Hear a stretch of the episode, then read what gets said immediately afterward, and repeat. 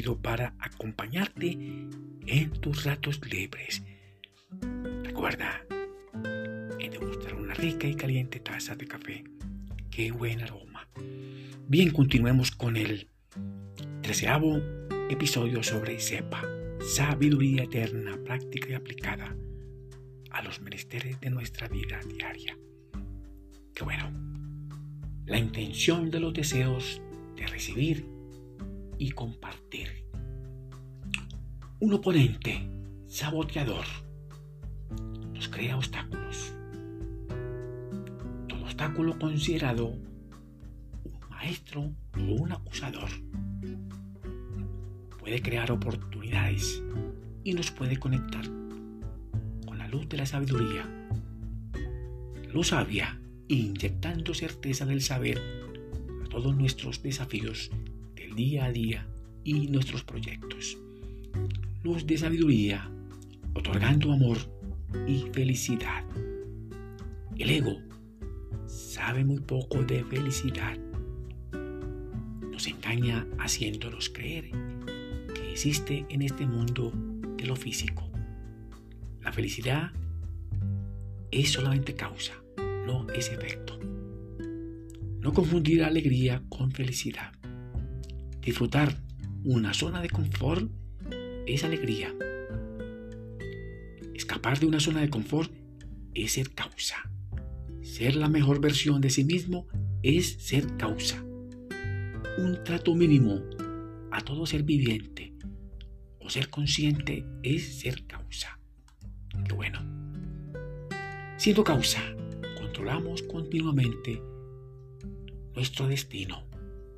Pregunto, ¿existe el destino? ¿Lo controlas o él te controla a ti? Por favor responde allá en tu lugar secreto, en silencio y en reflexión. Nuestra vida, muy similar a la vida de los cines con esas salas múltiples. Cada sala proyecta varias películas. Igual en nuestra vida. Presenta varios eventos de nuestras vidas. Debemos hacer como aquel operador del cine. Escoger la película adecuada.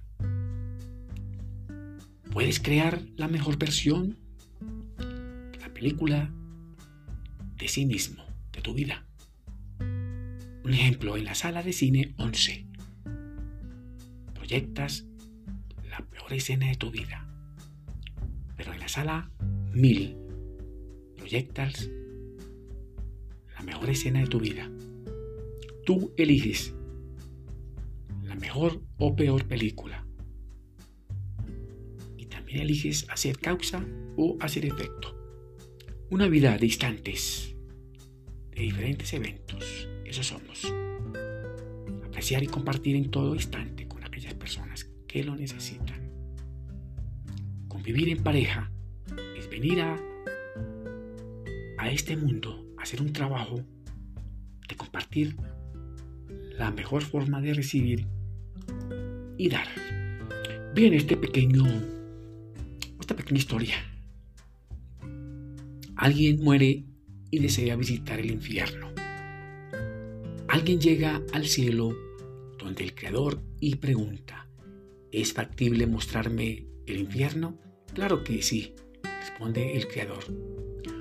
Una vez allí, alguien observa un recinto, una mesa llena de manjares exquisitos y varios comensales sentados, muy tristes y con apariencia muy pálida.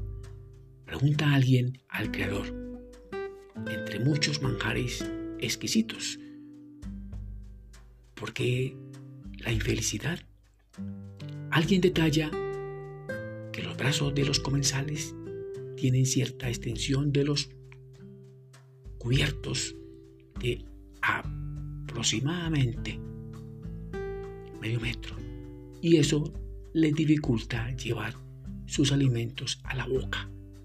Alguien reflexiona, ¿qué razón es el infierno? Pregunta a alguien de nuevo al Creador, muéstrame el paraíso. Claro que sí. Una vez allí observa el mismo recinto, la mesa llena de manjares exquisitos. Al contrario del infierno, nota a los comensales, gordos, alentados y sanos. Confundido, alguien observa que los comensales no tienen los cubiertos como extensión de los brazos. Ah, pero para tal sorpresa, nota que sí los tienen y dice, son los mismos cubiertos de medio metro, igual a los comensales del infierno. Los comensales del paraíso coordinaban el uso de los cubiertos, picaban y compartían cruzadamente con los demás los alimentos. Cada quien lograba alimentarse de la mejor manera. Moraleja. Compartir es la mejor forma de recibir. Que bueno. Existe el libre albedrío.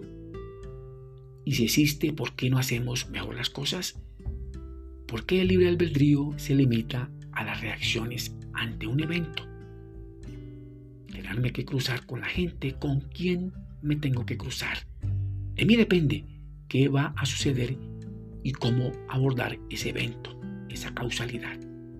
El libre albedrío tiene que ver con la corrección y control de la mente egoica. En cada acción podemos decidir por lo que nos conviene o no y por lo que le conviene al bien común, a la sociedad. La intención es un acto mental interior y la acción es un acto mental exterior. La acción del ego trata de alejarnos del sendero del trabajo espiritual. Es un ego astuto, hábil y bastante engañoso. Somos responsables por saber mucho, en la medida que estemos más cerca de la verdad. El conocimiento es un arma de doble filo. Compromete a aquellos que lo poseen. Somos responsables por generar intenciones podemos agrandar el egregor o esa masa crítica. Las intenciones preceden la acción en eventos buenos o no, aunque no se vean. El egregor, esa masa crítica, una poderosa energía proactiva o reactiva en crecimiento, generada por uno muchas personas. Es misteriosa. Atrae como un imán. Crea en el colectivo inconsciente acciones sanas y peligrosas. Qué bueno. Te deseo muchos éxitos para ti tu familia y tus amigos. Que mi Dios el Grande los bendiga y los proteja. Nos vemos en el próximo episodio. Recuerda en suscribirte y visitarme allá en YouTube a Pitágoras, Centro del Pensamiento. Qué bueno.